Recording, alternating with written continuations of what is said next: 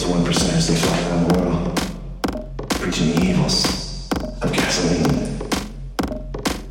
But those one percenters they fly around the world, preaching the evils of gasoline.